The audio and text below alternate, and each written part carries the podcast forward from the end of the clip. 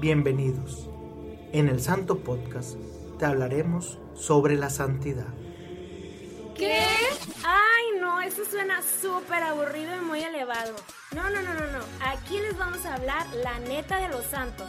Sí, los santos sin filtro. Siempre nos han presentado a los santos como personas con virtudes inalcanzables, pero aquí descubriremos que también tenían defectos. Sí, eran tan humanos como nosotros. Enojones, depresivos, les gustaba la fiesta. Bueno, había también uno que otro peleonero, ¿eh? Quédate con nosotras y verás que al igual que ellos, todos podemos ser santos. Acompáñanos en El Santo Podcast.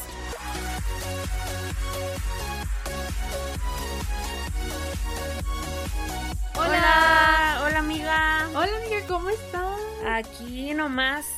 Un episodio más, amiga, ya, ya, ya, ¿verdad? Ya hacía falta. Ya una semana. Y pues bueno, como ya vieron en este título, es el último episodio de esta miniserie que estábamos empezando. Y pues bueno, amiga, ¿tú, tú qué opinas? Ya llegamos al, al final de la miniserie. ¿Crees que haya otra miniserie? Estaría bien. ¿De qué estaría bueno hablar? Pues estaría interesante hablar, mm, no sé, como las diferentes tipos de cruces.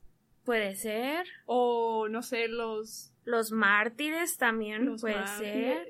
los dones que tenían los santos, como por ejemplo, la- o bueno, los, ¿cómo decirlo, amiga? Como que ah, lo que Dios les regalaba, como por ejemplo la transverberación con Santa Te- eh, Santa Teresa de Ávila. La eh, bilocación, la bilocación. los estigmas. eh, exacto, o lo- por ejemplo, como el Padre Pío, no sé cómo se le dice, pero que podía ver los pecados de, de sus confesores. No, perdón, Confesados. de, de sus confesados, perdóname. Ay, imagínate, amiga, qué miedo. Ay, ya sé, que te vean y te vean hasta. Amiga, te voy a confesar que sé que en vida hay un fray que tiene los dones del Padre. En serio. Sí, no me ha tocado, pero no sé, bendito él que tiene eso. esa no, y qué miedo. Y pues bueno, ya con esta miniserie, como saben, estamos concluyendo y pues nos gustaría, les vamos a dejar dos segundos como el episodio pasado, a ver cuál es el episodio, ¿cómo se llama? El nombre de esta última etapa de la canonización. Creo que ya la dije, ¿verdad? Eh, no lo sé, tal vez. Tin, tin, tin. y para esta etapa, pues es cuando se convierten en ¡Santos! ¡Uh! Pues santos, muchos, ¿verdad, amiga? Tenemos, Bastantes. Ya estamos llegando. Ah, bueno, tenemos miles de santos, ¿no? Y pues, antes de empezar, porque también esta parte de, de, de la canonización y la última etapa tiene como que también se divide en ciertas etapas que, que ya no es tan laboriosa como la de beatificación, pero pues sí es. Tiene sus- su chiste, digámoslo Claro, así, ¿no? claro. Y pues volviendo a que... eh, ¿Cómo se llama? Eh, ay, se me olvidó el nombre de... De las causas de los santos, ¿cómo se llama? La congregación. Congregación. Gracias, amiga. es que esa, esa primera palabra es la que me cuesta, amiga. Sí, se olvida, se olvida.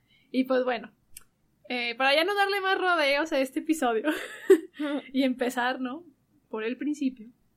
La primera etapa es la aprobación del segundo milagro. No sé si se acuerdan que en el episodio anterior de beatificación dijimos de que, que los presentaban como beatos más que nada, eh, bueno, pues para darle el título y también para que nosotros empe- empecemos a pedir su intercesión, ¿no? Entonces, eh, todo lo que las intercesiones que se solicitan tienen que ser después de Beato para que entre a esta segunda aprobación del milagro. Eh, digamos, no sé, que todavía no era Beato y yo empecé con la intercesión y cumplió el milagro antes de ser Beato, no cuenta como segundo milagro eh, para hacer el cambio de, de beatificación a, san- a santo. No, tiene que ser- haber sido Beato, anunciado como Beato y, lo, y ahora sí, después ser este, este gran milagro. No sé si me di a explicar, la verdad. Sí, está bastante clara, amiga, muy bien. Muy bien. Entonces, es esta parte donde vuelve a ser ese procedimiento anterior, ¿no? Donde pasa por, por todos estos requisitos, tanto científicamente como médicamente, y pues bueno, pasa por todo este paso, este proceso, y ahora sí ya brinca otra vez al proceso de la congregación de las causas de los santos, que es la segunda etapa, ¿verdad? De hecho, la segunda etapa es precisamente lo que nos comentas. En la primera pudiéramos decir que pues puede pasar como desapercibida porque es como decir, ok, sucedió esto. Y la segunda etapa, o bueno, como le llamamos a la segunda etapa, es exactamente lo que acabas de explicar, que es como esta examinación a profundidad de lo que sucedió. Y lo que ahorita comentas es que, Mariana, estamos conectadas, pero es precisamente eso, así tal cual lo, lo dijiste, que este segundo milagro haya sido después de que hubo pues este nombramiento de beatificación, ¿verdad? De beatificación, exacto. ¿Ibas a decir algo, amiga? Es que te... yo, las dos. Es que escuché cómo respiró y yo dije, va a decir algo. Sí, pues me iba a ir a la tercera etapa ya. Tú dale, amiga. la tercera etapa es cuando el Santo Padre, con lo que tuvimos, eh, este proceso que ahorita nos compartiste, dice, pues sí o no, ¿verdad? Es donde él hace este decreto de canonización del candidato, en este caso el beato pues que esté en proceso, ¿verdad? Esa sería considerada como la tercera etapa. Está un poco confusa la división porque incluso pudiéramos decir que en lugar de ser estas tres etapas son dos, ¿verdad? Este, pero vaya, este es el proceso, ¿verdad? El decir primera etapa, segunda etapa, en este proceso particular de canonización puede ser como meramente un formalismo, pero eh, esto es lo que se tendría que hacer. Exacto, y pues recordemos en el episodio anterior de Beato, pues a lo mejor se asimila este proceso, pero es por eso, porque en realidad cada milagro tiene que pasar por un protocolo, digámoslo así, donde tengan que revisar científicamente, médicamente, lo estoy repitiendo mucho, porque en realidad sí se tiene que hacer, este, para quedar que fue algo inexplicable lo que pasó y darle la atribución a, al futuro santo, porque todavía es, bueno, en ese momento todavía es beato. Así es, y de hecho, amiga, creo que ya ves que comentamos el episodio pasado que tenemos como estos médicos peritos que, que, peritos, eh, no perritos, peritos que hacen como esta examinación médica, pues obviamente, ¿verdad? Porque son doctores, este, queremos declarar que no siempre son personas creyentes, o al menos son personas creyentes que evidentemente tienen toda la experiencia para que a pesar de su fe, o más bien también con su fe, puedan como discriminar o diferenciar más bien este lo que sucede científicamente y lo que sucede milagrosamente, ¿verdad? O sea, no creo, no queremos también que piensen de que, ay, pues es que creen Dios y si se le quitó la gripe de un día por el otro, es porque obviamente va a decir que fue Dios y fueron las pastillas que se tomó, por ejemplo. O sea, no, no. ¿Cómo les explico? O sea, es científicamente comprobado que no hay explicación científica. Es como un testimonio eh, que está en las redes sociales, a lo mejor voy a pausar tantito este, este, estas etapas para dar este, a lo mejor este testimonio y a lo mejor en un futuro lo subo al Instagram junto, junto con Adri para que lo veamos, que era donde analizaban el tipo de sangre de, pues, Corpus Christi, de la hostia que sangró en su momento. Y pues lo llevaban a personas, a científicos, a, laboratorios que eran...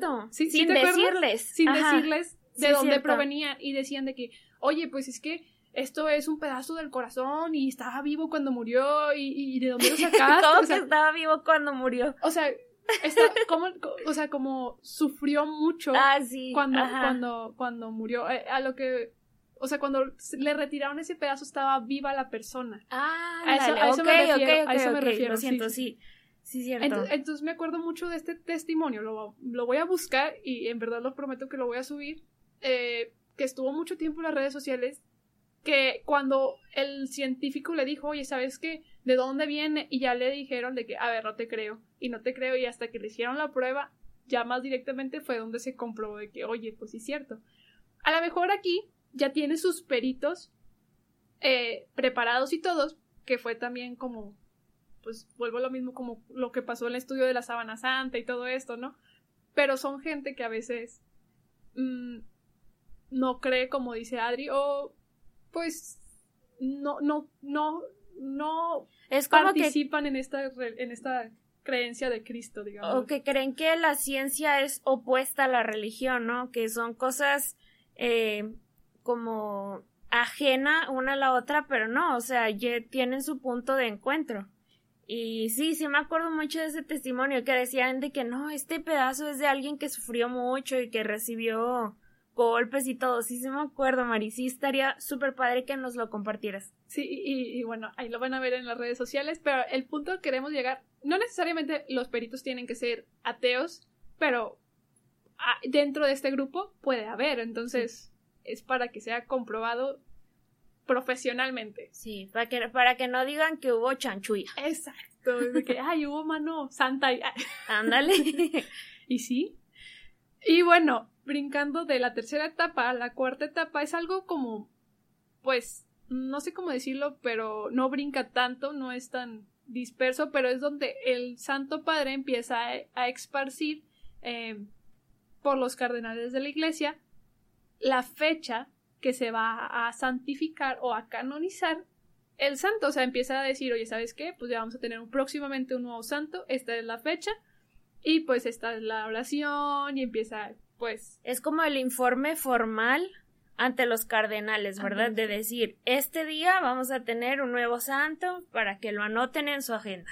Me, me, me perdoné la comparación, yo sé que a lo mejor no lo tiene, pero me siento como que muy como la política puede ser, ¿no? O sea, como que la política donde el presidente primero le presenta a los, creo que a los diputados y senadores y, todo, eso, y luego ahora sí ya los, deciden y todo, ¿no? También. Exacto. Y ahora sí ya lo empiezan como a distribuir a los diferentes estados y luego ya nos vamos más abajo y más abajo a los municipios y así, poco a poquito, ¿no? Pero así me, así me, así lo siento que es, ¿no? Pero pues es la formalidad que debe de merecer para llegar a este proceso. Y ya por último, amiga. La última etapa, lo mero bueno, que es la ceremonia de canonización. ¡Uh! Ay, amiga, ojalá pueda ir al, podamos ir algún día a alguna de estas ceremonias. Estaría súper, súper padre. La verdad es que sí. La, les comparto, yo no he tenido la oportunidad de ver ninguna ceremonia de canonización.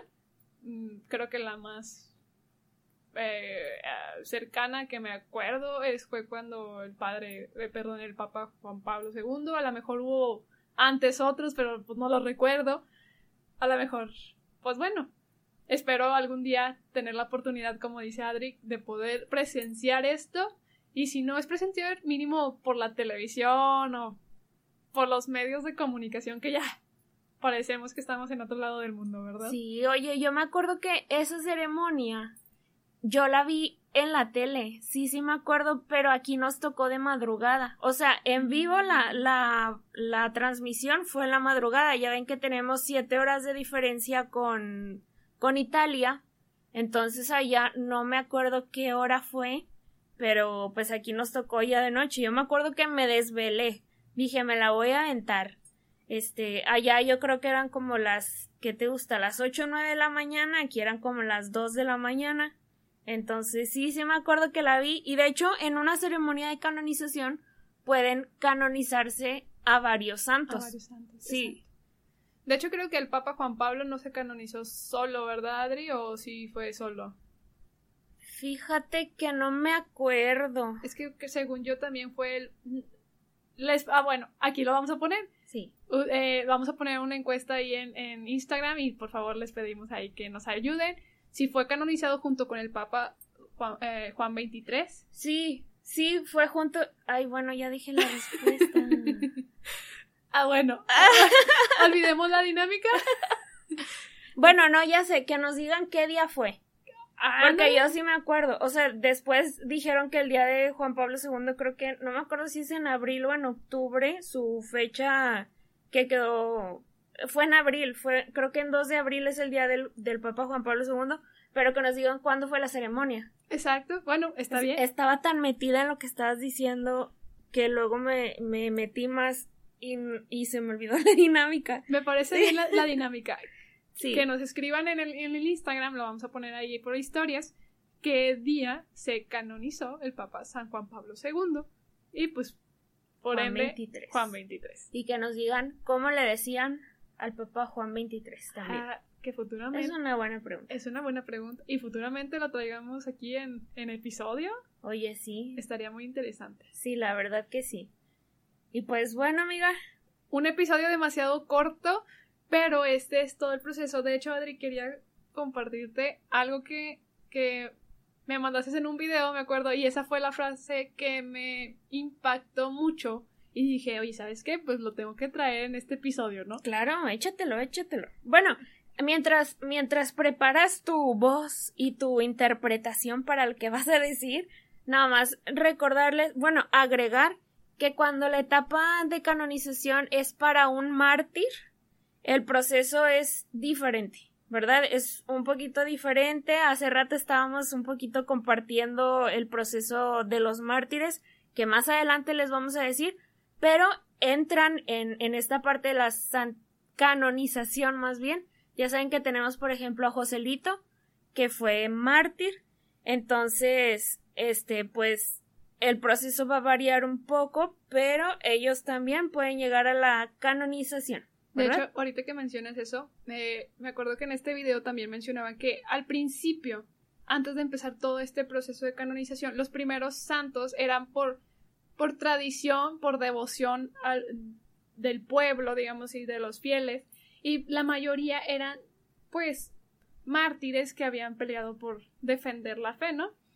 Después entra este proceso de canonización y es donde entran los diferentes santos eh, que, no, que no necesariamente tenían que morir mártires, Mártires. sino, o sea, que habían empezado con las congregaciones, con grupos, con movimientos como San Francisco y pues nos vamos a ir como San Juan Bosco y todos estos santos que empiezan a hacer ruido como, bueno, la Beata Conchita, que también empiezan a hacer ruidos en este aspecto donde empieza a mover gente. Pero después, más adelante, vamos a ir descubriendo que van a empezar a ver santos, que obviamente tienen que vivir en comunidad, pero empiezan a hacer ruido un poquito más, o sea, más abajo, ¿no? No sé cómo. Como más en lo secreto. en lo secreto. Es ahí donde vamos a meter a la mejor. eh, pues, Una no- Laurita Vicuña. una Laurita Vicuña. un Santo Domingo Sabio. Santo este, Domingo Sabio puede ser. Sí, exacto. más, más como en. Santa María Goretti. Bueno, ella fue mártir, pero Sí. no fue como que, ah, creé una comunidad, pero Ajá. fue mártir. Que, que bueno, o sea, es, es importante también en, es- en estos momentos. Pero bueno, ya tenemos un montón de santos y no, no dudo que haya santos que no estén en este proceso de altares, que estén en lo secreto, Claro. que hayan llegado a la, al, Al cielo. cielo. Y es ahí donde esta frase, donde me, me retumba mucho en el corazón. Eh, la canonización no significa que el Papa haga a la persona santa, sino es que la declara que está al lado de, de, Dios, ¿no? Por este seguimiento a imitar el Evangelio, a imitar la imagen de Dios, a, a ser ejemplo. Entonces es ahí donde él propone a, estas, a estos modelos para ejemplo de nosotros. O sea, a lo mejor ciertas cosas podemos imitar. No significa que la persona no se haya equivocado, no significa que la persona haya no haya pecado, o sea, porque pues al final el único santo santo completamente es Dios. Es como dicen la frase, que no hay santo sin pasado ni pecador sin futuro, ¿verdad? Todos los santos fueron santos por lo que llegaron a hacer, no por lo que hicieron mal, por así decirlo, ¿verdad? Es, es muy cierto, Adri. Y de hecho es ahí donde nos cuestionamos de que, ah, soy santa. Bueno, desde ahí ya no lo eres, porque los santos son humildes y se creen primeramente pecadores que salvos, o sea, que salvos, digámoslo así, que santos completamente, porque en realidad ellos se dan cuenta que el único santo es Dios y pues bueno, la, María, que Claro. sabemos que, que también es, es santa, pero siguió el ejemplo de su hijo al final de cuentas. Entonces, ella, ellos son los dos modelos que tenemos que seguir, en especial Dios, ¿verdad? Eh, pero es ahí donde vamos empezando a entender cómo caminar en santidad. Así es, amiga. Y ahorita lo que dices también sobre que son modelos, ¿verdad? La iglesia, lo comentamos creo que fue en el primero o en el segundo capítulo, que la proclamación de un santo, aparte de decirnos que esta persona ya está al lado de Dios, es para que nosotros tengamos alguien a quien seguir, unas virtudes que tomar en cuenta, que anotar en nuestra lista, no tanto para decir, ah, mira, Santa fulanita es santa y, y ella se merece todo y, y veneración hasta más no poder, sino que es vean a fulanita para que vean lo que ustedes pueden llegar a hacer, para que vean cuál es el camino que ella dejó. Sabemos que todos los santos tienen su historia particular, es lo que hemos estado viendo aquí en el podcast, y ver que cada uno a través de diferentes vías va formando su camino hacia el cielo, ¿no? Y es lo que Dios eh, a través de la iglesia también nos quiere enseñar, ¿no? Que cada quien en su historia particular, en su vocación particular, puede llegar a ser modelo para los demás y nosotros, pues como fieles, como seguidores de Cristo, vamos a tomar lo mejor de cada uno para crear nuestra propia historia y llevar nuestra propia misión. Y es correcto lo que dice, creo que este podcast se creó con ese objetivo, eh, el creer que todos podemos alcanzar la santidad. Y yo, nomás para a lo mejor concluir en, eh, en este episodio, quiero decir que todos estos santos jamás se imaginaron llegar a ser modelo, porque jamás lo quisieron, sino ellos lo único que querían lograr es que la gente se enamorara de Dios y en base a ese amor que tiene, pues que tienes al prójimo, reflejar a Dios obviamente y pues ir encaminados a la santidad. Ellos eran lo único que querían, no les importaba si no o sea, si no eran famosos, no, les importaba nada de eso, sino el ver que más gente quisiera enamorarse y, seguir a Dios y amar a su prójimo para seguir a Dios, ¿no? Y, y creo que eso es lo, lo bello del camino de la santidad. El que, sin esperarlo, pues lograron llegar a los altares y pues bueno, nosotros no lo, no, no nunca lo busquemos, ¿verdad? Busquemos simplemente seguir a Dios y encaminarnos a, a la santidad. Y bueno, ya si Dios en un futuro quiere ponernos ahí en unos altares, pues bendito sea, ¿verdad? Claro, y, y hacer como esta pequeña, pues no tanto una diferencia, pero sí aclaración, que nosotros tenemos vocación a la santidad. Y eso no quiere decir que vayamos a estar en los altares, como tú dices, ese sería como un plus. Buscamos ser santos y, y, ser santos y llegar a la santidad y llegar al lado de Dios, y eso es en lo que tenemos que trabajar. Ya Dios dirá si nos va a poner en un altar, pero eso pues ya no va a depender de nosotros. Eso sería más bien la canonización, ¿verdad? Sería como esta diferencia, por así decirlo, que la canonización y el proceso de llegar a los altares es una cosa, pero todos estamos llamados a la santidad, como lo dices. A la santidad, es correcto. Y pues bueno, hasta aquí el episodio, la miniserie, porque ya nos acabamos la miniserie, ¿verdad? Ya, miniserie 1 terminada. Excelente, oye, esto estuvo, estuvo padre, estuvo muy divertido. Nos gustaría que nos compartieran en las redes sociales si les gusta estos pequeños episodios de, pues como... Como explicaciones de algunos conceptos que, que unen a muchos santos, ¿verdad? Como las cosas en común que tienen los santos. Exacto, entonces sí, si, no, si vamos a poner ahí una dinámica también en, en Instagram, oye, puras dinámicas nosotros. Es que hay que estar bien activas. Exacto, hay que activarnos en las redes sociales porque es ahorita el, el, movimiento que tenemos, ¿verdad? Sí. Y pues bueno, vamos a estar ahí activos eh, para que nos ponga si en realidad les agradó esta miniserie o en realidad pues les gustaría escuchar más la vida de los santos. Nosotros nos quisimos porque nos estaban dando esas recomendaciones de hacer como que a lo mejor énfasis en estas etapas o en ciertos aspectos que, como dice Adri, hay santos que tienen cosas en común y que podemos platicar y poner en la mesa, ¿no? Eh, y pues bueno, muchas gracias por quedarte hasta el final del episodio. Y ahora no fue tan largo como los otros, ¿eh? eh... De 48.900 minutos. Un montón de minutos nosotros, ¿verdad?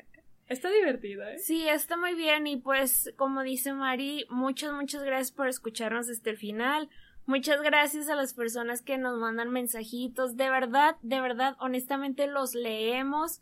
Tratamos de, de ahí compartir con ustedes y, y sobre todo que ustedes nos compartan. Entonces estamos muy, muy abiertas a sus comentarios, sugerencias, este, todo lo que nos quieran compartir. Mariana y yo tenemos acceso al, al podcast y tenemos también personal por si alguien quiere acercarse con, pues, no sé, con alguna en particular, pero estamos siempre, siempre abiertas para lo que nos quieran decir. Y pues terminamos, Mari. ¿Te parece si cuento yo, amiga? Vale, ándale. Va. Una, dos, tres. Santos y santos de Dios, rueguen por nosotros. Adiós. Adiós.